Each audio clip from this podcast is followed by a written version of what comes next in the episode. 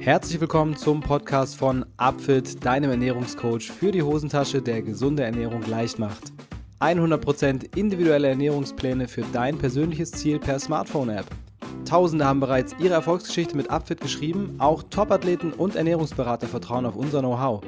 Warum das so ist? Schau es dir am besten selbst an unter www.upfit.de. Wenn ihr, liebe Hörer, ein persönliches Ziel habt, das ihr gerne erreichen möchtet, sei es nun Abnehmen, Muskelaufbau oder auch eine gesunde Ernährung, dann versucht es doch mal mit einem Plan von Upfit.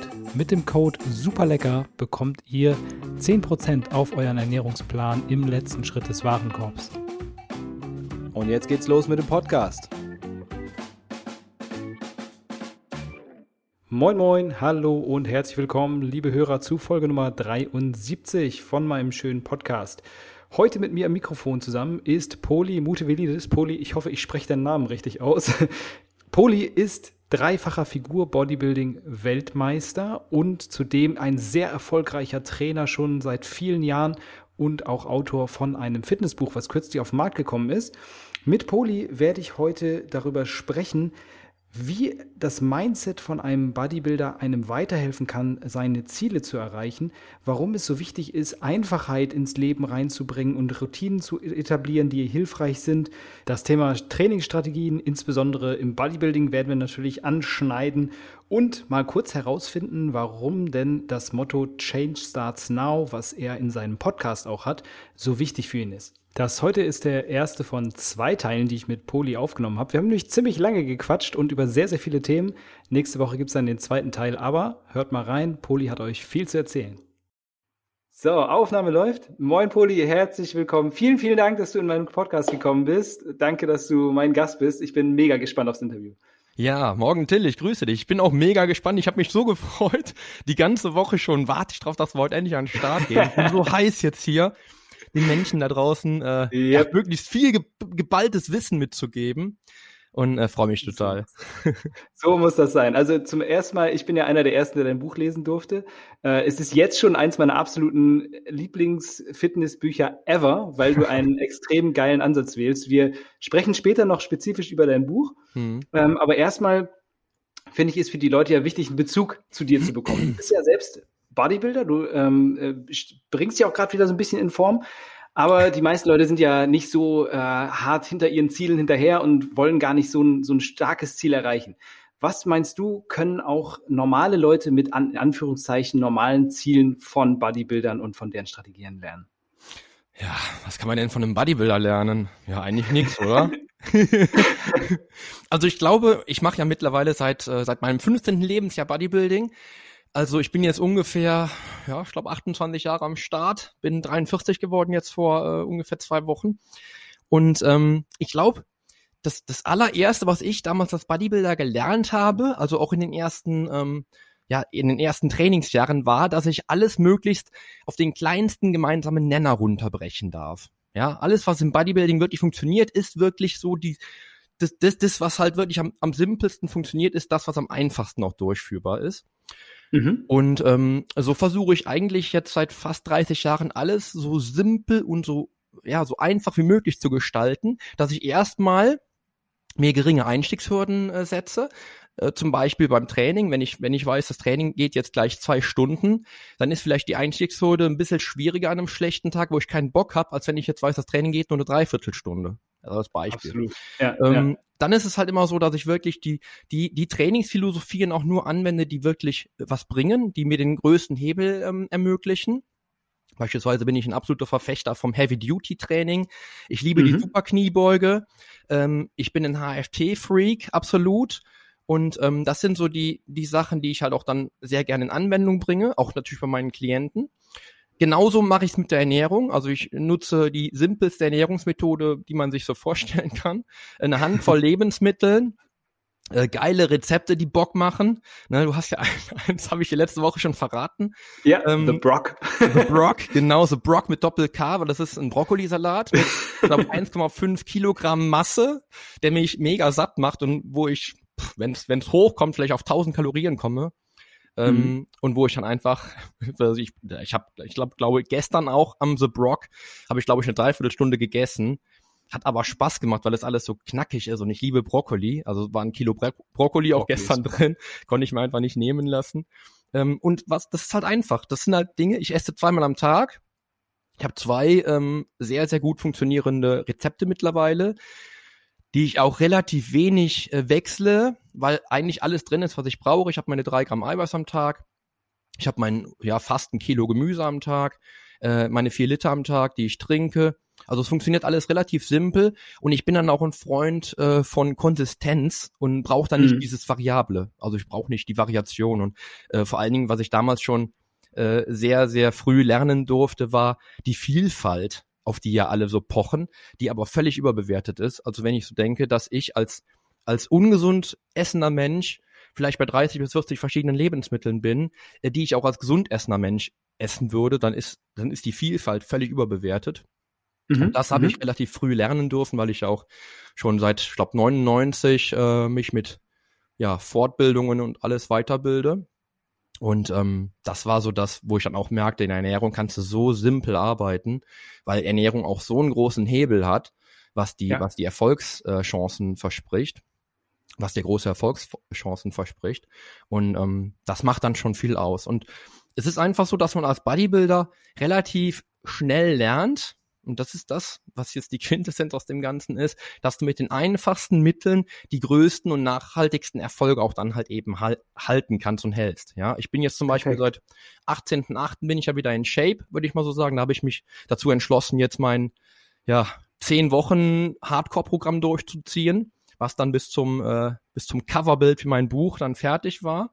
Also ich habe am 18.8. angefangen mit, glaube ich, 20 Prozent und war dann nach zehn Wochen auf fünf und habe in der Zeit ungefähr so 15 Kilo, glaube ich, verloren an, an, an Speck. Krass. Ich war krass, jetzt krass, nicht, krass. ich war jetzt nicht dick oder so. Ich war auch nee, damals. Chubby, aber ja klar. Ich hatte auch, ich hatte natürlich auch, trotzdem monstermäßig. Ja, ich hatte auch vorher Waschbrettbauch, aber äh, ich bin also mit 5% ist man natürlich ja, ganz anders in Form als wie mit einem 20-prozentigen äh, Körper. Mhm. Und das habe ich in zehn Wochen gemacht und seitdem halte ich das auch. Also es ist auch jetzt nicht großartig schwieriger. Ähm, ich werde auch im Training nach wie vor stärker. Ähm, ein, ein geringerer Testosterongehalt im Blut ist jetzt vielleicht auch nicht unbedingt feststellbar bei mir bei meinem äh, aktuellen mhm. Essverhalten. Mhm. Also ich esse aktuell wieder ein bisschen mehr isokalorisch, habe aber auch locker drei bis vier Tage in der Woche, wo ich dann wirklich oh, so gut 500, 600 Kalorien im Defizit bleiben kann, ohne dass mich das irgendwie okay. stresst. Zudem ich, äh, zumal ich sowieso mittlerweile jetzt seit ich glaube, seit letztem Jahr März, da habe ich wieder so einen kleinen Kick bekommen. Da habe ich irgendwie wieder angefangen, 21 Stunden die Woche zu trainieren und habe dann auch angefangen, äh, intermittierend zu fasten und das halt täglich. Vorher habe ich es halt mhm. halt nur einmal die Woche gemacht. Das heißt, ich esse jetzt gleich um eins, ist mein Frühstück und das ist auch ziemlich einfach, weil auch das ist ja, das liegt schon in der Natur der Sache, dass wenn man halt eben 16 Stunden lang halt eben mal nichts isst, dass der Körper dann natürlich auch, selbst wenn man dann in den acht Stunden zu viel essen würde, trotzdem schon wieder so ein bisschen am Verballern ist, weil er natürlich einfach die Energie, die er dann 18 Stunden lang nicht bekommt, halt eben schon ziehen kann. Und das merkt man halt auch. Das habe ich beispielsweise im mhm. Dezember gemerkt, wo ich im, im Monat einen Überschuss von 10.000 Kalorien hatte und war am 1. Dezember ein Kilo schwerer als am 1. Januar, also rein in Fettmasse das war dann schon witzig irgendwie. Und das so guckt, dass es eigentlich vielleicht sogar nur am intermittierenden Fasten liegen kann. Ja, abgefahren. Und ähm, das macht schon viel. Und diese, diese, diese Einfachheit und dieses, dieses einfach alles mal so ein bisschen simpler betrachten, sorgt dann auch letztendlich dafür, und das ist, glaube ich, so der, die größte Stärke von einem Bodybuilder, dass er dann relativ einfach, und das habe ich ja auch jetzt in den letzten Monaten wieder gemerkt, Selbstdisziplin und auch konsequentes Handeln halt üben kann. Also es ist, mhm. es macht mir nichts, im Defizit zu essen, was für die meisten Menschen komplett außerhalb der Komfortzone ist. Äh, und es macht mir auch nichts, konsequent dabei zu bleiben. Oder jetzt zu sagen, okay, ich bin jetzt bei fünf Prozent, ich könnte mir ja mal jetzt, jetzt mal was gönnen, ich würde auch gerne Tafel Schokolade essen, aber ich, ich gönne mir halt jeden Tag nur ein Stückchen. Ja. Mhm. ja also das, und das ist halt okay. halt super, super, simpel. Also ich glaube, das ja, kann jeder Mensch von Bodybuildern mitnehmen, wenn er sonst nichts von einem Bodybuilder lernen kann. Also da, da würde ich äh, den Spruch bringen, den ich, den ich äh, sehr gelieb, lieben gelernt habe in den letzten Jahren. Das ist simple but not easy. Also es ist ja. wirklich eine ähm, die Frage nach der Anwendbarkeit. Du suchst nach Lösungen, die möglichst simpel in der Anwendung sind, Richtig. sodass du sie eben mit ganz einfachen Mitteln befolgen kannst. Und das Einzige, was dazu nötig ist, um sie zu befolgen, ist der persönliche Wille und äh, letztendlich das Durchhaltevermögen. Genau. Und das ist natürlich, macht es natürlich total einfach. Und da sind viele Menschen da draußen, die machen sich einen Kopf ohne Ende über einzelne Nährstoffe, Mikronährstoffe, Mhm. Makronährstoffe und hast du nicht gesehen. Und wenn man da so seine Strategien hat, die einem sagen, hey, so einfach ist das, zack, zack, Mhm. ist natürlich eine super Sache. Ich möchte auf zwei Sachen mal kurz zu sprechen kommen, die du äh, gerade erwähnt hast, zwei Begriffe, Mhm. die die Leute vor den äh, Audiogeräten vielleicht noch nicht ganz kennen. Mhm. Also zum einen isokalorisch hast du erwähnt, das bedeutet nichts anderes, als dass man ungefähr so viele Kalorien isst, wie man auch verbraucht. Mhm. Ja, das äh, äh, war einmal ein Begriff, falls jemand den nicht kannte. Und das andere waren die Übungen tatsächlich, beziehungsweise die Methodiken. Äh, kannst du kurz erklären, was Heavy Duty zum Beispiel meint? Ach so, ach so, okay, äh, ich glaube, die. Super Kniebeuge hat sie auch. Habe ich jetzt gar nicht, habe ich auch wieder in Ja, kein meinem Problem. Eifer. Ja. Einfach Also nur damit, Duty- damit man mal versteht, genau, ja. Genau, aber Heavy Duty habe ich damals tatsächlich, ich habe zwei, Bü ich hab zwei Bücher gelesen zu dem Thema. Das erste war damals, äh, das war äh, 99 oder 2000, ich weiß es nicht mehr, nicht mehr genau, von Dorian Yates. Das war damals in den 90ern, in meiner goldenen Zeit des Bodybuildings, außerhalb von äh, hier Phil Heath und Co. War das so der beste Bodybuilder, den man, den man, ja, den man sehen konnte auf einer Wettkampfbühne. Und der ist damals auch äh, von Mike Mensa gecoacht worden und er hat in seinem Mhm. Blut, äh, in seinem, in seinem Buch, in, seinem, Er hat es in sein Blut hineingeschrieben. in, in seinem, genau, mit seinem Blut. Er hat in seinem Buch Blood and Guts, hat der über das, das äh, Heavy Duty Trainingsprinzip gesprochen. Und das besagt halt, dass du dich halt ähm, quasi mit, nur mit Einsatztraining halt komplett zerstören solltest. Das heißt, du machst Mhm. beispielsweise die Kniebeuge, nehmen wir mal an, du machst, machen wir machen wir es ganz einfach, du machst 100 Kilo Kniebeugen, das wäre dein Maximalgewicht und da schaffst du sechs Wiederholungen vielleicht, ja. Und dann machst du dann mit Heavy Duty, wenn du jetzt eine Heavy Duty Kniebeuge machst, machst du zwei bis drei Aufsätze, wo du dann im letzten Aufsatz vielleicht maximal 50 Kilo bewegst und nimmst dann den letzten Satz, also den einzigen Arbeitssatz, den du tatsächlich dann fürs Training auch zählst, ähm, wo du dann halt die 100 Kilo auflegst und dann so viel machst wie, wie möglich. Also vielleicht auch am besten über die sechs hinaus, mit negativer Belastung am besten, vielleicht echt wirklich mit einem Spotter, Mhm. also mit einem, ähm, mit einem Spotter, Helfer, der hinter dir steht. genau. jemand, der hinter dir steht, der dich unterstützt, aber auch bei den negativen Bewegungen vielleicht, um dann wirklich bis zum kompletten Muskelversagen zu gehen. Ja. Ähm, Der Dorian Yates hat das auch sehr viel mit Vorermüdung, Nachermüdung gemacht, also sinnvoll mit einer isolierten Vorermüdungsübung dann äh, ähm, äh, Kniebeuge zum Beispiel. Er machte dann als Vorermüdung beispielsweise die Ausfallschritte, um dann Mhm. halt mit der Kniebeuge noch tiefer ins Muskelversagen zu kommen, um dann halt noch mehr wirklich die ähm, anabolen Reize dann quasi freizusetzen.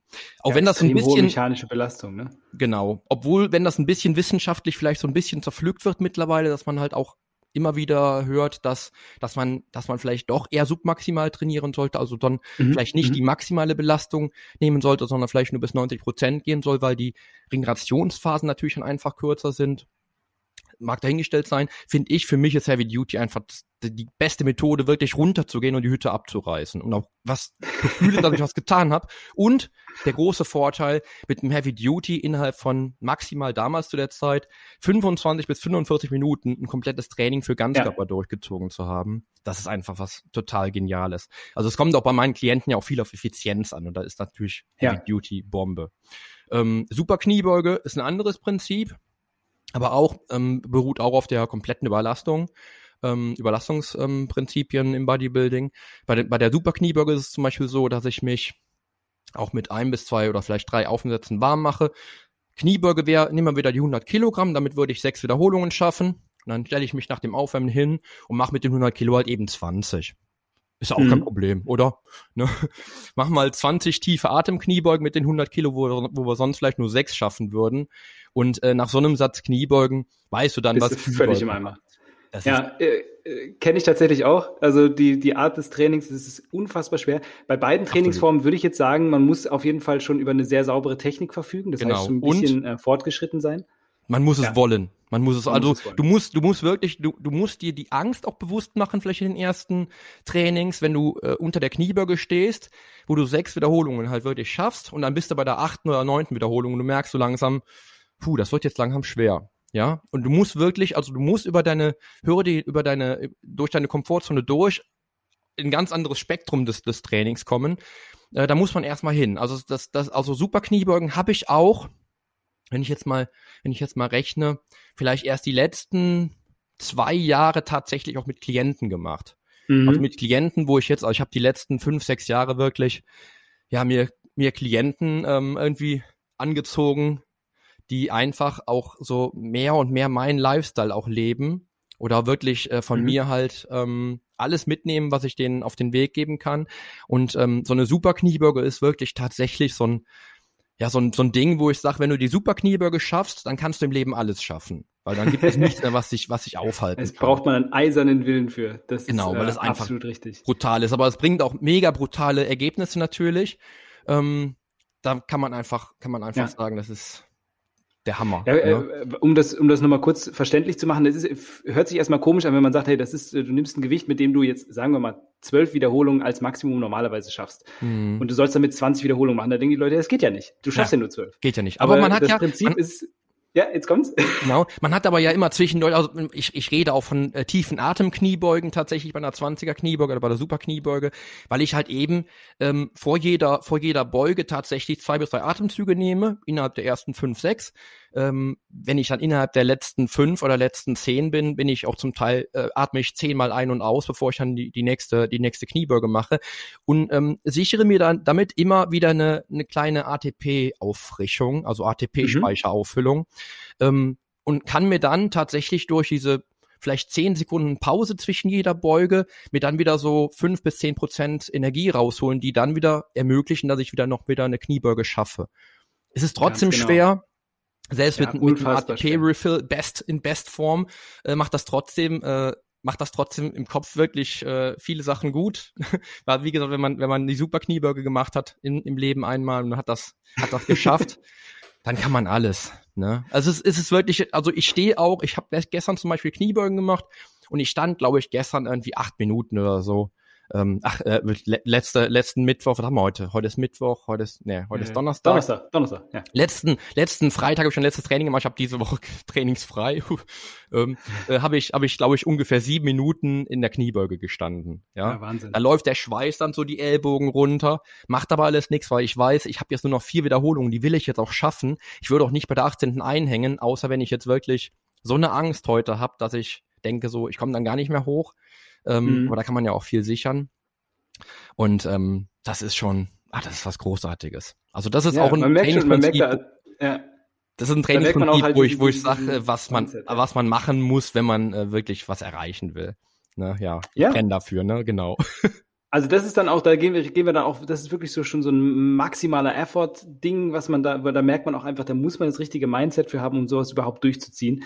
Das genau. ist, äh, ne, das ist killermäßig. Also wer schon mal Kniebeug gemacht hat, kann sich vorstellen, dass sieben Minuten unter der Stange stehen, ohne diese abzulegen, brutal ist und auch, dass diese, was du jetzt als Pausen so nett beschreibst, um die Energie aufzufüllen, wenn man da oben steht mit der Stange auf dem Rücken, das fühlt sich nicht wie eine Pause an. Nee. Aber es reicht dann meistens doch, um noch eine Wiederholung mehr rauszuquetschen. Richtig. Und außerdem ähm, die Hormone, ne? Die Hormone darf man ja. nicht unterschätzen. Also dieses, dieses da mit der Stange stehen, das schüttet ja auch ganz schön Hormone aus. Das ja. Darum ist das ja, ja, die Pause ist ja eine lohnende Pause natürlich für einen Bodybuilder. Ne? das ist schon, das ist schon fein. Auf Richtig. jeden Fall. Aber da merken wir schon, in welche Richtung das geht, wenn man es wenn man so äh, richtig äh, angehen will, um dann wirklich auch äh, in, in das richtig hohe Leistungsniveau reinzukommen. Du hast gerade erwähnt, die Bücher vom Dorian Yates beispielsweise jetzt aus den 90ern. Mhm. Du hast bis 2004, glaube ich, hast du richtig äh, aktiv in der Bodybuilding-Szene auf der Bühne gestanden. Dreifacher Bodybuilding-Weltmeister, muss an dieser Stelle mal kurz erwähnt werden. ähm, und es hört sich jetzt aber bis jetzt so an, als wenn Bodybuilder gar nicht wirklich andere Erfolgsgeheimnisse haben, als man die für normale Menschen so anwendet. Das ist irgendwie so ein bisschen Training, Ernährung. Ja, Wie ist es mit Regeneration? Ich, ich, ich, ich, muss ja, ich muss jetzt gerade mal, äh, mal gestehen, dass ich natürlich nicht Bodybuilding-Weltmeister war, sondern tatsächlich im Figur-Bodybuilding.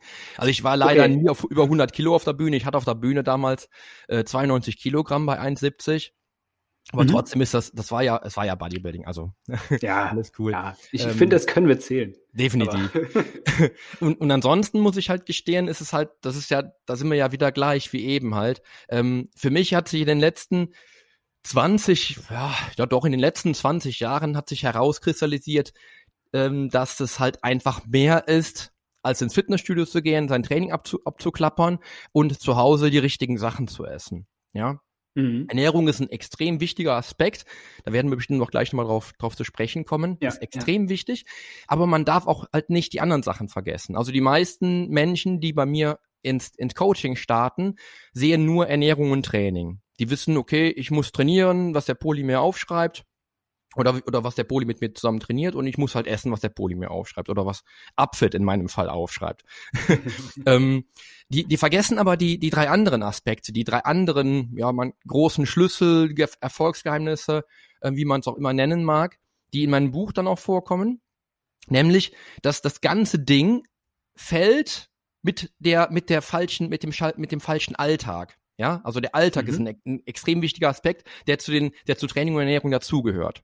Ja, weil im Alltag kannst du bei drei Stunden Training die Woche, kannst du trotzdem noch 165 Stunden in der Woche komplett vergeigen. Ja, wenn du alles falsch machst. Kann, kann passieren, kenne ich. Dann ist der, der nächste Punkt, der extrem wichtig ist, ähm, das Mindset. Da haben wir ja schon drüber gesprochen. Ja, du kannst richtig trainieren, richtig, dich richtig ernähren und du kannst dir den ganzen Tag einreden, das kommt leider, leider, leider, leider besonders oft bei Frauen vor. Du kannst dir den ganzen Tag einreden, ich kann ja machen, was ich will und es passiert einfach nichts. Und ich kann mhm. essen, was ich will und ich werde ja trotzdem dicker. Ja, äh, mein, mein, meine Affirmation seit ungefähr 28 Jahren lautet übrigens, ähm, ich kann essen, was ich will und bin immer in Shape. Ja, auch wenn ich jetzt die letzten äh, bis bis vor dem 18.8. vielleicht dann nicht so ganz in Shape war wie jetzt, aber ich bin, mhm. das ist trotzdem meine Affirmation seit 28 Jahren. Das ist ein ganz anderes Thema im Kopf und auch hormonell, ja. äh, als ja. wenn ich mir die ganze Zeit einrede, äh, passiert äh, das, das Stückchen Schokolade, oh Gott, morgen bin ich bestimmt ein Kilo schwerer. Das kann auch immer wieder funktionieren, weil die Hormone einfach dann das Richtige tun, um das dann auch in die, in die, ja, in die Realität mhm. zu ziehen. Ja, also das Denken ja. macht extrem viel.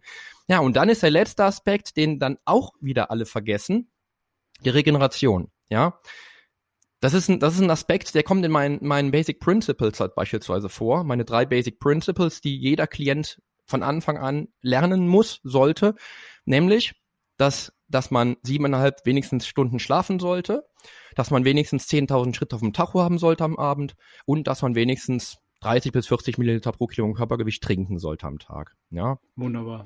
Das heißt also, diese, diese, diese Basisprinzipien, diese Grundprinzipien, die ich halt eben dann auch versuche, den Menschen von Anfang an halt eben weiterzugeben, die spielen ja schon mal so ein bisschen mit rein in Training, Ernährung, Regeneration, äh, Erholung und Mindset. Ja. Und wenn Wunderbar. diese fünf Sachen in, in Symbiose funktionieren, ja, dann kann man wirklich davon sprechen, dass man auch dauerhaft ähm, Fitness High Performer sein kann. Ja. Ja. Und ja. das ohne viel Arbeit, ohne Stress. Das ist dann wirklich, das ist dann wirklich ein Kinderspiel. Ne? Ja, wenn es ähm, Gewohnheit ist, ne? Ja, das, das, das ist einfach. Es, es hat mich die zehn Wochen zum Beispiel, wo ich dann von 20 Prozent auf fünf Prozent runtergekocht habe, das hat mich gar nicht äh, belastet. Das war, das war wie spazieren gehen. Weil ich musste mir wirklich nur, das war ja das, ich habe mir die Challenge quasi selber auferlegt, mit, mit dem Schreiben meines Buches fing das irgendwie an, dass ich mich so permanent, du hast es ja gelesen, permanent in die Vergangenheit ja. gefühlt habe. Und das Geile ja. war dann auch, dass ich dann auch immer, immer dann sagte, boah, ich, ich, ich fühle diese Geschichte gerade, die ich jetzt gerade wieder, wieder zu Papier bringe, die fühle ich gerade wieder, wie, ich fühle, wie witzig die war oder wie schön die war oder wie, wie äh, lehrreich die für, für die Menschen war die daran beteiligt waren. Und ich hatte dann so Lust, auch mal wieder dieses, dieses alte Gefühl zu, zu fühlen, wie es sich angefühlt hat als, als Wettkampf-Bodybuilder. Und dann, dann war es halt eigentlich nur noch ein Schritt für mich. Ich habe mir meine Trainingsprinzipien hervorgeholt, die ich seit 30 Jahren meinen Klienten äh, lehre und habe die an mir selber angewendet. Ja, und das hat dann innerhalb von zehn Wochen äh, war das dann einfach so, dass ich dann halt mal eben so äh, 15 Kilo Fett runtergebrutzelt habe. Ne? Ja, das war kein großer Akt. Ich habe mich nur nach meinem Plan gehalten an meine eigenen Strategien gehalten und dann gemacht. Ne? Und das ist wieder das, ja. was ich eben sagte.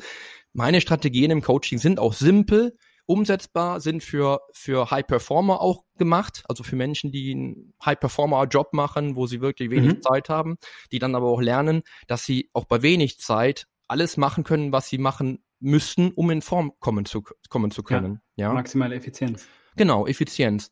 Und ähm, das war eigentlich alles. Das war total simpel, weil mich fragen manchmal Leute, ja, wie, wie kannst du es denn, wie hast du es denn geschafft, in, innerhalb von diesen zehn Wochen so viel runterzubraten? Und dann fragen die mich, ja, und wie, wie schaffst du es jetzt in Form zu bleiben? Ja, pff, das hm. ist gar kein Akt. Also ich halte mich ich nur nach einem kleinen, simplen Plan. Ich esse zweimal am Tag, ich habe keine Zwischensnacks. Ich weiß genau, dass ich um eins esse ich mein, mein Frühstück und um 19 Uhr oder um 20 Uhr, je nachdem wann mein nettes Coaching ist, esse ich mein Abendessen. Fertig. Mehr ist es ja. nicht. Ja, so Mahlzeitenfrequenz ist, so ein, ist tatsächlich ein Thema, das hatten wir jetzt in letzter Zeit schon häufiger. Das hat auch bei anderen High-Performern, ich habe mit der Pamela Dudkewis, der Leichtathletin, äh, gesprochen neulich, mhm.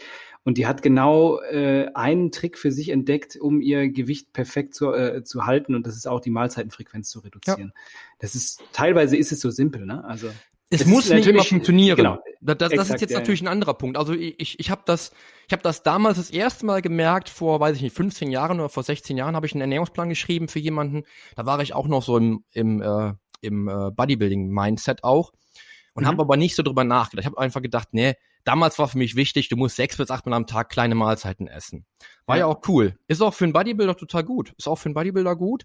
In dem Fall war es aber total schlecht, weil der Mensch, dem ich da diesen Plan geschrieben habe, hat, hat dann auch quasi sechsmal oder achtmal sogar zu viel gegessen. Ja, ja, ähm, ja. bei ihm hätte dann auch ein zwei Mahlzeitenplan viel besser funktioniert. Also es ist auch wieder Typsache. Super bei typabhängig und auch alltagsabhängig. Ne? Bei mir würde ich behaupten, ich habe äh, ich, ich, ich habe ja bis vor letztes Jahr, also bis 2019 habe ich sehr intuitiv gegessen, gegessen, wie mein Körper das verlangt. Äh, wenn, wenn, kein, wenn kein Hunger war, habe ich auch nicht gegessen. Also einfach intuitiv und habe auch viele, viele kleine Mahlzeiten gegessen. Mhm. Ich würde wahrscheinlich mit, dem, mit, mit kleinen Mahlzeiten genauso gut zurechtkommen, aber ich habe keine Lust mehr auf, diesen, auf dieses ewige Rumgekoche. Ich, ich meal preppe viel, das ist klar kann man machen. Ich habe meine Rezepte, die sind sehr simpel. Ich kann in den, montags in den, in den Einkaufsladen gehen und weiß genau, was ich brauche muss nicht groß mhm. rumgucken, ähm, habe meine, meine, meine, meine Produkte, die ich halt eben am liebsten mag. Weiß, welche Produkte ich am, am schnellsten aussuchen kann oder was am besten funktioniert, muss nicht groß rumhantieren, also Logistik fällt halt weg, weil ich einfach nur zwei bis drei verschiedene Mahlzeiten mache, jede, jeden Tag, äh, jede Woche, die dann fast immer gleich sind. Wie gesagt, Frühstück ist jetzt seit, glaube ich, fünf Monaten sogar exakt gleich. Abendessen habe ich sehr viel variiert, da habe ich zum Teil oft, äh, weil ich so ein Fleischfresser bin, habe ich äh, oft die Berge des Wahnsinns gemacht, abends zum Beispiel Ne, tolles Rezept aus meiner, aus meiner Feder, sehr, sehr berühmtes Rezept. Berge des das Wahnsinns heißt das. das sind so, das sind 500 Gramm Hack mit äh, oh allem möglichen. Ne, also es ist richtig ballert, das, das ballert richtig. Ähm, ja, meine, meine Rezepte brauchen auch so coole Namen. ja, ja, ich merke das schon. Das, ne, das ist, braucht, die brauchen noch coole gut. Namen. Das, Oder ich mache auch abends schon. Bitte? Das motiviert ja auch. Ja, genau. Ich ja, koche jetzt The Brock. Ja, genau, The Brock. Wenn ich mal ein Kochbuch machen sollte, lasse ich die Namen auch drinstehen. Die Auf jeden Fall. Total wichtig. Oder ich mache mir zum Beispiel Wochenende meistens meine Powerkniggele. Das sind so kleine Energiekugeln, die ich mir halt mache. Die esse ich dann auch schon mal gerne als Gönnung.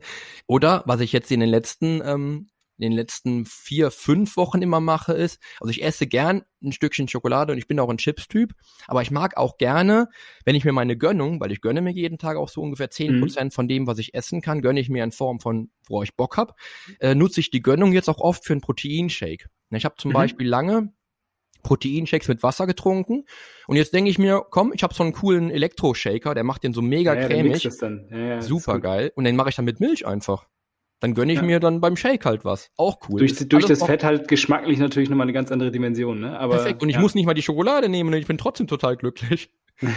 ja. Und das, das macht halt viel. Aber wie gesagt, die Frequenz, die kann definitiv funktionieren. Ich habe auch Klientinnen, jetzt aktuell sogar habe ich äh, drei Klientinnen, wo ich mit einer zwei ähm, Frequenzen Mahlzeiten, ähm, wie sagt man, mit zwei Frequenz, wie sagt man? Zwei, zwei Mahlzeiten pro Tag. genau, ja, sagen wir mal so. Mit zwei Mahlzeiten pro Tag gar nicht vorankomme, weil denen einfach dann zwischen was fehlt. Also dann merke ich, mhm. okay, intermittierend Fasten ist geil, aber dann lasse ich halt eben den Klienten oder Klientinnen dann halt eben drei Mahlzeiten zum Beispiel und guck halt, wie viele Mahlzeiten brauchen die dann, um dann auch die, diese Ausgeglichenheit zu haben, das Energieniveau oben, oben halten zu können für ihren, für ihr Business und dann auch halt eben dann die Ziele entsprechend zu fokussieren. Ja, also die Frequenz ist tatsächlich wirklich total typabhängig. Bei mir funktionieren zwei Mahlzeiten hervorragend, weil es erleichtert unheimlich viel. Ich kann auch das Gemüse zum Beispiel ähm, einen Tag vorher schon dünsten. Ich mache dann mhm. äh, zwei Kilo Gemüse in den Thermomix rein, das lasse ich mir dünsten, pack das in meine Meal Prep ähm, äh, Schalen rein, stelle das in den Kühlschrank schön kühl kann das am nächsten Tag auch verwenden. Ja, also ja, super praktisch halt alles. Auch ja. da merkt man wieder, ne, Fokus auf Einfachheit. Das ist bei Einfachheit. dir ganz, ganz, ganz groß geschrieben. Aber auch bei diesen Sachen, wo du, wo du sagst, ich mach's mir so einfach wie möglich, werden trotzdem viele Leute da draußen sagen, Alter, das könnte ich trotzdem, das könnte ich nicht durchhalten. Das fällt mir total schwer. Und das bringt mich so ein bisschen auf diesen Trigger, dass vielleicht der größte Unterschied zwischen jemandem, der fit werden möchte und jemandem, der so ein Bodybuilder-Mindset hat, tatsächlich das So, wir sind gerade kurz rausgeschmissen worden. Die Frage war, ob der vielleicht größte Unterschied zwischen jemandem, der fit werden möchte und jemand, der wirklich Bodybuilder ist, auch so vom, vom Kopf her, das Mindset ist. Dass so möglicherweise einen größten Unterschied macht. Wie würdest du das sehen? Also für mich ist immer, also die erste Frage, die ich äh, ganz vielen Menschen stelle, die bei mir dann ins Coaching einsteigen, Zumal ich immer nur eine bestimmte begrenzte Menge an Menschen auch coachen kann, tatsächlich eins zu eins, was es mir dann erschwert, dann auch alle annehmen zu können. Äh, aber die größte Frage, die ich dann stelle, ist, was ist denn das stärkste Warum dahinter? Warum willst du denn? Warum mhm. willst du denn dein Ziel erreichen? Ja. Und das ist oft so, dass, dass ich, dass ich merke, dass, ähm, dass man einmal nur sehr, sehr schwammige Antworten bekommt. Ja, so wie, ja, ich will ein bisschen fitter werden. Im Alltag merke ich so, oh, ich merke so, mein, mein, mein Puls, der rast so schnell hoch. Ich will da ein bisschen abnehmen. Ich will hier ein bisschen stärker werden. Das ist alles so schwammig, dass ich immer sage, okay, Pass auf, ich will einmal, einmal will ich, dass du mir wirklich die Gründe aufschreibst, die Gründe, die dahinter stehen, vielleicht auch dann den Grund, der hinter dem Grund steht. Und das, das, ähm, das brögel, das bröselst du auf, bis auf die, bis auf die letzte, bis auf die letzte Funktion. Also sagen wir mal, du mhm. willst abnehmen, Warum will ich denn abnehmen? Ja, weil ich im Business in meine tollen Lieblingsanzüge passen will. Warum will ich denn meine Lieblingsanzüge passen? Ja, weil ich einen anderen, weil ich eine andere, ja, ein anderes Auftreten haben möchte. Warum ja. will ich ein anderes Auftreten und so weiter? Ja, dass das wirklich aufbröselst. Und dann ist aus meiner Sicht für, für Bodybuilding um 80 Prozent, was, was vielleicht viele wollen, die wären wahrscheinlich mit 80 Prozent schon zufrieden und hätten wahrscheinlich relativ wenig Aufwand. Aber 100 Prozent ist dann der Unterschied der Perspektive und der Priorität. Mhm. Für mich ist es, ich sehe mich halt, also mein Leben ähm, basiert als basiert im, im, im Bodybuilding Lifestyle und das seit 30 Jahren. Das ist so das, was ich auch wahrnehme für mich. Und meine Priorität war, so lange wie ich denken kann, halt immer in Shape auch zu sein. Weil damals, mhm. wenn man, wenn man auf die Bühne geht, in meinem Falle tatsächlich ähm, hat es sich dann auch oft um Nuancen gedreht, wenn ich einen Titel verloren habe. Ich habe ja zum Beispiel, ich habe bis 2001 bin ich dreimal ungeschlagen geblieben international und habe dann 2003 bei der Uni oder 2002 oder 2003 bei der Universum meinen Titel verloren. Bin mhm. Dritter geworden. Ob das jetzt ähm, massiv war oder ob es wirklich nur Nuancen waren, das weiß ich nicht, aber oft kommt es auf Nuancen an, auf, auf Platz eins oder auf Platz zwei zu kommen. Und dann ja. war es immer meine, meine höchste Priorität, mit den gegebenen Mitteln, die ich habe, beispielsweise Fitnessstudio, Maschinenpark, der mir zur Verfügung steht, ähm, Geldbeutel, der mir zur Verfügung steht, um das, um das nötige Essen zu kaufen, mit den geringsten Mitteln den maximalen Nutzen zu erzielen. Ne? Also die höchste Priorität. Und dann, wenn, wenn dann, wenn was nicht funktioniert hat, habe ich die Perspektive gedreht einfach. Da sage ich, mhm. was habe ich denn falsch gemacht? Kann ich mich dann einfach mal jetzt so ein bisschen kritisieren auch? Ja, wir sind ja oft ja, unsere, ja. unsere eigenen besten Kritiker. Ähm, und das ist aber manchmal ganz schön, wenn man dann die Perspektive so ein bisschen verändert. Das beste Beispiel ist immer, das habe ich oft erlebt in der Schule, ähm, ich habe oft äh, ich bin oft von der letzten Reihe in der Schule in die erste Reihe gesetzt worden. Das ist zwar manchmal ärgerlich gewesen. Ne, ich war halt manchmal nicht, nicht unbedingt so der, der, der, der Musterschüler, außer so in der 12, 13, da wurde ich sehr, sehr gut, weil da habe ich auch Hausaufgaben gemacht. ähm, und, dann, und dann war das manchmal total cool, wenn man sich dann in der ersten Reihe umgedreht hat und guckte dann mal so zurück. Also die Perspektive macht da so, so einen Spaß, dann so die Perspektive zu, zu wechseln. Und bei so einem, bei so einem Ziel, ich habe ja total viele Menschen, die kommen zu mir und sagen, ja, Poli, ähm, ich habe in vier Monaten heiraten wir und dann will ich in mein Brautkleid passen. Ja. Ja, das, das höre ich total oft. Klassiker. Oder ähm, ja, nächstes Jahr im, im, im Sommer wollen wir nach Ibiza und dann hier mit Waschbrettbauch und so. Oder ähm, ah, was auch immer, ja, also Brautkleid, Brautanzug, mhm. also Anzug oder was auch immer, Urlaub, was auch immer, das sind immer so, so spannende Sachen, die dann interessant sind. Das sind aber meistens dann so temporär, so sehr eng gefasste Ziele. Ja. Und dann will ich manchmal, die, die, die Leute, die meisten Klienten, die ich coache, coache ich halt über Jahre.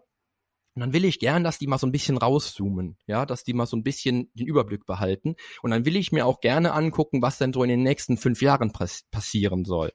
Und dann wird man meistens so klar, dass man halt merkt, okay, man kann bestimmte Sachen in der Realität erreichen und für bestimmte Dinge sollte man sich halt einfach auch ein bisschen Zeit nehmen.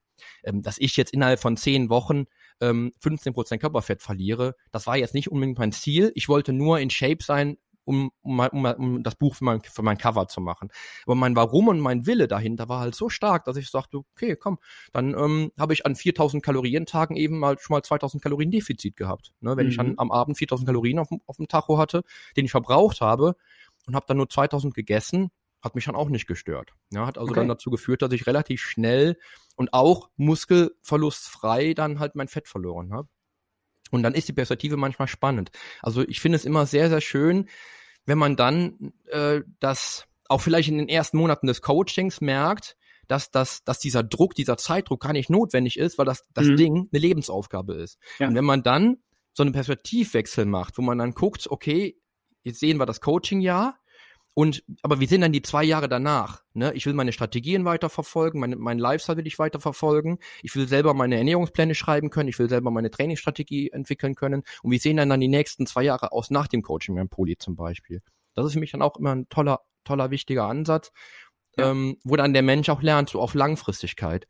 Ich, ich, ich finde nichts Schlimmeres, als einen Klienten wiederzutreffen, nachdem er aus dem Coaching ist, und ihn dann wiederzutreffen und der ist wieder aus, außer Form. Und er sagt mir dann irgendwie, ja, ich habe es nicht auf die Kette ge gekriegt. Ja, das macht schon viel aus. Und dann ist das, was ein Bodybuilder eigentlich relativ früh lernt, Routinen einzuhalten. Ja, mhm. Routinen, die auf Autopilot laufen. Es gibt nichts Einfacheres im Leben für alle Bereiche, für Bildung, für Business, für Sport, für alles, wo eine Routine nicht das, die, das Nonplusultra wäre.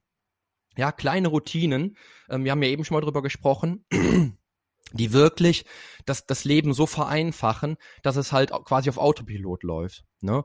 Das, das, das Schlimme an so einer Routine ist, solange sie nicht komplett verankert ist, geht's immer wieder verloren. Ja, ich ja, mache zum ja. Beispiel morgens, wenn ich, wenn ich äh, morgens aufstehe, trinke ich mein Glas Wasser. Das mache ich, ich bin im Halbschlaf, mache ich den Wasserhahn auf und pack das, pack das, äh, schüttet mir das Wasser ein.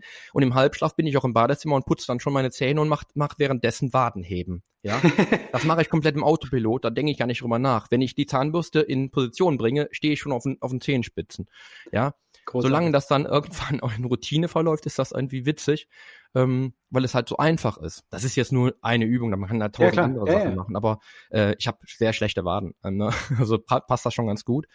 Und ähm, das macht schon extrem viel. Also wenn das funktioniert hat, dann hast du eigentlich schon den Großteil hinter dich gebracht. Von allem, was ein Bodybuilder tatsächlich braucht, um dann auch in Shape auch Weltmeister werden zu können. Ne, also sind, äh, ich identifiziere da so drei Hauptthemen, die, die, du, die du nennst. Das eine ist, A, ein, ein, großes Ziel im Hintergrund zu haben, sich nicht so sehr auf so kurzfristige Projekte einzulassen, sondern wirklich mal zu denken, wer, wer will ich denn langfristig eigentlich sein oder wie soll das aussehen? Und das genau. zweite ist dieses Warum, das muss eben stark genug sein, um Versuchungen im Alltag widerstehen zu können. Ne? Wenn der Kuchen vor dir steht, dass du sagst, okay, mir ist es halt einfach wichtiger, ja. das andere zu erreichen. Das Warum ist halt so stark. Und äh, das dritte ist dann, die Routinen auszuprägen und die auch so stark auszuprägen, dass sie keine Willensanstrengung mehr brauchen, damit man sie einhält. Ne? Das erst genau. eine Zeit lang so intensiv und konsequent durchziehen, dass es dann in, äh, ins Mark und Blut übergeht. So. Richtig. Cool. Ja, wie gesagt, bei der Routine ist halt das gefährlich. Also ich habe auch Routinen gemacht, äh, Routinen wieder verloren, die ich 60 Tage lang durchgeführt habe. Mhm. Ja, man sagt ja immer so, man braucht so 66 Tage, ist glaube ich so der ja, es gibt unterschiedliche Modelle. Also es gibt auch Modelle in der, in der Psychologie, wo man sagt, so nach einem halben Jahr äh, bist du erst in der, in der Phase der Aufrechterhaltung. Also genau, es ist typbedingt. ja, ja, total. Ja, es ist völlig typbedingt. Ich habe Routinen, richtig geile. Ich habe ja letztes Jahr meine Schreibroutine. 1000 äh, Wörter am Tag wollte ich schreiben für mein Buch. Mhm. Das habe ich ein halbes Jahr lang durchgeführt. Das Buch war fertig und ich habe es nicht mehr gemacht. Also war, also war das nicht automatisiert. Es war also keine automatisierte, ja. in Fleisch und Blut übergegangene Routine. Ja. Oder ähm, zweckbezogene Routine. Ja, war nicht so. Oder, oder ähm, mit Lernkarten. Ich habe äh, jeden Tag irgendein Wort gegoogelt. Habe ich dann irgendwann aufgehört wieder. Ich, das war schon so in Fleisch und aber es hat nicht, war keine Routine, die, die gefestigt war. Also es ist wirklich typbedingt, aber eine Routine, mhm. mhm. und wenn es nur eine Kleinigkeit ist, du die jeden Tag machst, zum Beispiel meine 10.000 Schritte am Tag, ja, dann ja. hast du schon einen Großteil deines Weges hinter dich gebracht. Definitiv. Aber auch da gilt wieder, ne? je leichter auch die Routine ist, die du dir raussuchst, je einfacher sie umzusetzen ist, desto ja. schneller ist sie, glaube ich, automatisiert. Ne? Richtig. Also wenn es, wenn es jetzt, wenn es 10.000, ich habe ja auch ganz, ganz viele Klientinnen, die kommen oder Klienten, die kommen zu mir und die sagen, ja, über so, einen, über so einen Tag verteilt mit einem Schrittzähler, den ich mir jetzt ähm, an die Hand mache, komme ich so auf 3.000 Schritte ja, dann kann ich natürlich vergessen, die dann innerhalb von der ersten Coachingwoche auf 10.000 zu, zu, zu knechten. Ne? Also dann sage ich, okay, komm, dann lass uns mal gucken, dass wir so auf 4.000 bis 5.000 jeden Tag kommen. Das gucken wir mal uns dann sechs Wochen an und dann schauen wir mal, wie wir weitermachen. Ja, also die Einstiegshürde muss gering bleiben. Also je geringer die Einstiegshürde ist, je leichter es dir fällt, das auch zu kombinieren. Ja, zum Beispiel das Wadenheben ist ja eine super simple Sache, weil ich es ja kombiniere mit dem Zähneputzen, mit dem ja. täglichen. Das mache ich dreimal am Tag, also mache ich dreimal am Tag mein Wadenheben. Ja, vor ja. der Dusche mache ich meine meine Liegestütz oder meine Kniebeugen, je nachdem, worauf ich Lust habe. Äh, ich dusche auch jeden Tag, also es ist auch kein Akt, ähm, jeden Tag die Liegestütz zu machen. Ja, du ja. hast auch in deinem Buch hast du erwähnt, äh, dass man auch die Werbepausen beim Fernsehen super nutzen kann, zum Beispiel. Zum Beispiel. Oder äh, was ich, ich bin ja ein Videospiele-Freak seit äh, Menschengedenken. Also ich spiele seit meinem, ich glaube, 18, 8. Lebensjahr spiele ich Videospiele. Hab damals mit Atari angefangen und ich spiele das Playstation nur im Stehen. Im Stehen und manchmal dann mache ich noch den hier Ne? Ich mache das super gerne auf dem Balanceboard übrigens. Aber das Balanceboard ist auch ja, cool, aber ich bin mega. nicht so der Wii-Typ. Also ich habe ich hab eine Switch. Ich nee, ich habe so, so, so, so, ein, äh, weißt du, so eine ähm, ach, ach so, ach so, was, so ein Board, auf dem du stehst und dabei einfach normal zocken. So ein Multifunction-Board. Ja, ne? so ein genau. äh, Gleichgewichtstrainingsding. Ich ja. habe mal versucht äh, mit, mit, mit dem Laufband. Da bin ich aber vom Laufband gefallen. Ja. bin ich vom Laufband gefallen, dummerweise. Also ich bewege mich auch tatsächlich. Ich habe letztes Jahr habe ich Horizon Zero Dawn gespielt und dann bewege ich mich tatsächlich durch den ganzen Raum. Also das habe ich gemerkt. Hab da, ich musste, wo ich den großen, ich weiß nicht mehr, wie er heißt, äh, weiß nicht mehr, wie er heißt, das Vieh, äh, wo ich das äh, erlegen wollte, bin ich durch den ganzen Raum getigert mit dem Joypad. Das war schon witzig. Aber das ist dann auch, das, das ist dann halt so was, was halt eben dann die Thermogenese ankurbelt. Da kommen wir auch sogar noch drauf, ohne dass es dich im Alltag irgendwie hindert. Ja. Ja, Genau, das kann man easy integrieren. Das ist das Ding, ne? so einfach wie möglich. Und Richtig. das bringt mich auch eigentlich zu deinem Motto, weil dein Podcast heißt ja Change Starts Now und das ist auch dein Motto als Trainer. Und äh, im Endeffekt äh, ist das ja ein super smarter Satz. Was bedeutet er für dich persönlich? Also was ich ja oft höre, das höre ich ja leider immer so kurz vom Jahreswechsel. Poli, am ersten fange ich auf jeden Fall an. Und dann denke ich mir so immer, dann, jetzt haben wir den 10. Februar, den 10. Dezember meinetwegen. Was hindert dich denn daran, jetzt heute, jetzt, direkt jetzt anzufangen, jetzt auf der Stelle und äh, nicht zu warten bis zum, bis zum 1. Januar? Ja, da gibt's ja keine Antwort drauf. Es, es, es gibt auch keine Antwort, weil es keinen Sinn ergibt. Es gibt, es ergibt völlig komplett keinen Sinn. Und Change Starts Now bedeutet für mich daher, in der Hinsicht schon, wenn du die Entscheidung getroffen hast, dein Leben in Richtung Gesundheit und Fitness ausrichten zu wollen, dann tu das jetzt auf der Stelle. Nicht warten, sondern jetzt anfangen, ein Fitness-High-Performer-Leben anzugehen. Ja, ähm, das bedeutet aber genauso auch, du willst halt was, dann tu es jetzt. Ja, ja. weil ich ich kann das nicht verstehen, wenn Leute dann das so auf die auf die lange an, an die lange Bank hängen. Ne, man macht das ja nur, weil man so merkt, da, da ist viel mit verbunden, das ist un unbequem, das zieht mich aus meiner Komfortzone und äh, und dann fangen die Leute an, aus, Ausreden äh, zu sammeln, diese dann, wo, dann, wo, dann, wo sie dann ihre Ziele an ihre Ausreden aufhängen. Ähm, aber da, in dem Fall sage ich ja dann, häng nicht deine Ziele an die Ausreden, sondern find halt die Lösung für dich. Ja? ja. Und es muss ja auch nicht, das ist ja das, das ist ja das, was so, was so simpel so simpel ist, es muss ja auch kein 21-Stunden-Code, äh, 21-Stunden-Training sein wie bei mir letztes Jahr. Du musst ja auch keine 21 Stunden trainieren. Du musst ja auch nicht in hundertprozentiger Shape sein. Es reicht ja, ja schon in 80-prozentiger Shape zu kommen, in 80-prozentige Shape zu kommen. Und es reicht dann auch vielleicht schon ein Viertel von dem aus, was ich investieren würde, um 100 Prozent zu erreichen. Ne, wenn ich Absolut. jetzt, das merke ich ja jetzt, bin jetzt so bei fünf bis sechs Prozent.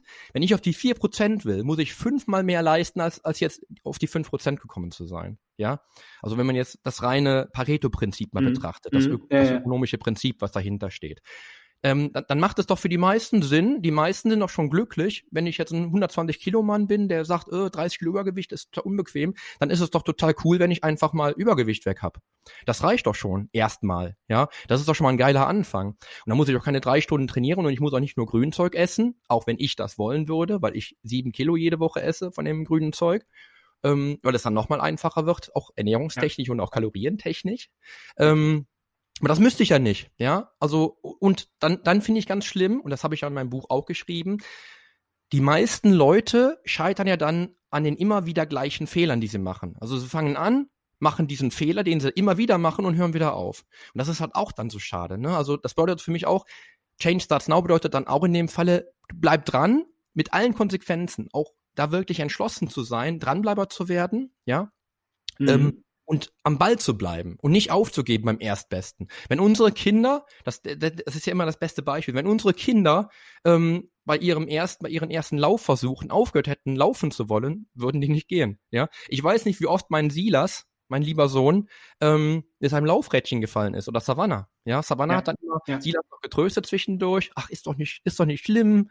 Silas, probier noch mal. Ne, die, die sind beide drei, werden jetzt äh, dieses Jahr Cool. vier. Äh, ich weiß gar nicht, wie oft die gefallen sind. Ja, die haben immer wieder versucht. Ich weiß nicht, wie oft der Silas ähm, damals sich bei uns an der Wohnzimmercouch immer wieder aufgerichtet hat, wie oft er hingefallen ist, das Kind. Ja, und wenn man, wenn man sich davon, daran mal ein Beispiel nimmt, dann, dann, dann, dann wird alles so klar, weil ich habe im Bodybuilding gelernt, mit 15 habe ich 38 Kilo gewogen, ja, äh, sorry, gelogen, 43 Kilo gewogen mit 15 und mit 21 stand ich auf der Bühne mit 92 Kilo. Äh, in Off-Season hatte ich 104 in, in, in diesem Zeitraum, ja. Ja. Ähm, ich bin immer wieder hingefallen. Die ersten drei ähm, Wettkampfjahre waren ein Desaster. Ich bin gedemütigt worden. Wirklich, weil ich stand bei meinem ersten Wettkampf, ich wollte es unbedingt, ich wollte mir diese Schmach geben. Ich stand bei meinem ersten Wettkampf mit 68 Kilo auf der Bühne, sah aus wie eine Wurst. Ja, war ziemlich, äh, wenn ich jetzt die Bilder gucke, ist schon nicht so cool. Ähm, ich habe auch noch irgendwo mal eins, eins gefunden kürzlich. Äh, und dann denke ich mir so, ich bin immer wieder hingefallen, bin immer wieder hingefallen, bin aufgestanden, habe den Staub abgeklopft und bin wieder weitergegangen, bin Ja. wieder weitergelaufen, wieder weitergerannt, ja, habe wieder Fehler gemacht, die ich machen wollte oder die ich, die ich, die ich, wo ich bewusst abstellen sagte, okay, wenn ich. Fehler mache, mache ich sie. Habe ich in meinem Buch auch schön geschrieben. All die Fehler, die man machen kann, die habe ich, fast die meisten habe ich gemacht. Ähm, und dann, um dann halt daraus zu lernen, um die Fehler halt nicht mehr zu machen. Ja. Und ähm, ich glaube, das, das macht extrem viel, wenn man halt wirklich dann auch aus dem Leiden dann in den, in diese Glücksgefühle kommt, weil ich habe dann Mhm. das erste Mal einen Wettkampf wirklich dominiert, 1999 äh, auf der Mr. Germany-Wahl auf der FIBO in Essen. Da bin ich überragend Mr. Germany geworden und äh, bin dann nach Griechenland gefahren, um dann das erste Mal ähm, äh, Weltmeister zu werden in der Juniorenklasse. Und da fing eigentlich meine, meine Erfolgsgeschichte im Bodybuilding erst an, nachdem ich, weiß nicht, 20 Wettkämpfe absolviert habe, wo ich wirklich der Letzte war. Zum Teil der, ich war bei, bei meiner ersten Mr. World-Wahl, war ich auf Platz 32, glaube ich. Das war 1998 Krass. oder, oder Ja, ein Jahr 97 vorher oder so. Unglaublich. Ne, und hätte ich da aufgehört, wie die meisten dann, die dann immer wieder aufhören, dann hätte ich auch niemals meine Erfolge gehabt. Und hätte auch niemals meinen, äh, meinen beruflichen Weg eingeschlagen, was ja auch ein großes Glück ist. Also die ganzen Misserfolge, die ich hatte, haben mich ja auch dazu geführt, dass ich irgendwann Anfang äh, oder noch, ja, 99 war das, dass ich dann irgendwann sagte, ich will den Menschen helfen, die genauso, vielleicht so genauso sch schwach anfangen müssen, wie ich anfangen musste, um, um denen den Weg zu erleichtern, weil ich halt viel, Mhm. viele Erfahrungen schon gesammelt habe in diesen sechs Jahren. Ja, und dann fing ich ja an, die ersten Fortbildungen zu machen. Das macht dann schon viel. Also das ist auch Definitiv. Ja. ein ganz wichtiger Aspekt, finde ich, um äh, da wirklich herauszufinden, dass Change Starts Now bedeutet, mach es jetzt. Ne? So wie Yoda das sagt, donet jetzt, ne? Oder wie sagt das? Ich weiß es nicht mehr. Wie sagt das noch? Willst it? Dann donet jetzt. Ich weiß es nicht mehr, wie es war. so ungefähr, das war mit kölschem Akzent sogar. finde ich Genau, sympathischer. Nee, nee, der, nee, er sagte, besöget net, donet. Genau, so Donet, war das. Donet. Genau. Genau, Ja. so war das, ne, mit Luke. Luke sollte nicht nur versuchen, sondern er sollte es auch tun. Und das ist es halt. Die meisten sagen, ja, ich versuche dann mal 10 Kilo abzunehmen. Ja, mach es doch einfach. Mhm. Versuch es nicht, tu es. Ja. Ja. Das ist der Und Punkt. das, und ich finde auch diesen Satz ganz schön, dass du sagst, dass man sich ein, ein- einfach in den Kopf setzt, ein Durchhalter zu werden. Das finde ich total wichtig, weil du, wie du schon sagst, dieses Abbrechen, etwas anfangen und dann abbrechen, das ist halt, äh, führt nur dazu, dass man sich im Endeffekt selbst schwächt, ne, auch. Dass Ja, man, äh, das, das, das Schlimmste, finde ich, ist beim Abbrechen, das, das, ich, ich bin ja auch, ich, ich bin im, im, im, im, im Sport, bin ich halt wirklich so das, das Vorzeigebeispiel. Ich bin in, in anderen Dingen im Leben auch nicht immer so der, der, der perfekte ähm, Dranbleiber, sag ich mal, dieser Mhm. High Performer. Das kann ich nicht über mein ganzes Leben bringen. Also nicht, nicht in allen Aspekten. Aber das Schlimme ist, was ich daraus lernen durfte, auch die letzten 20 Jahre, auch vielleicht so die letzten 20 Businessjahre ist, wenn du halt aufhörst, was zu machen, fängst du, wenn du wieder anfängst, wieder bei Null an. Und das ist halt traurig. Und das machen die Leute.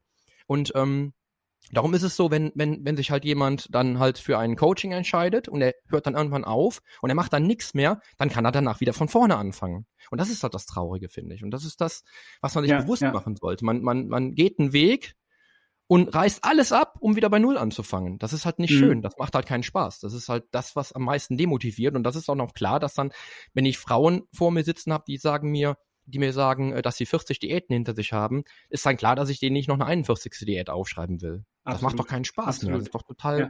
frustrierend. Ja, weil sie immer wieder ja. aufgehört haben. Ja.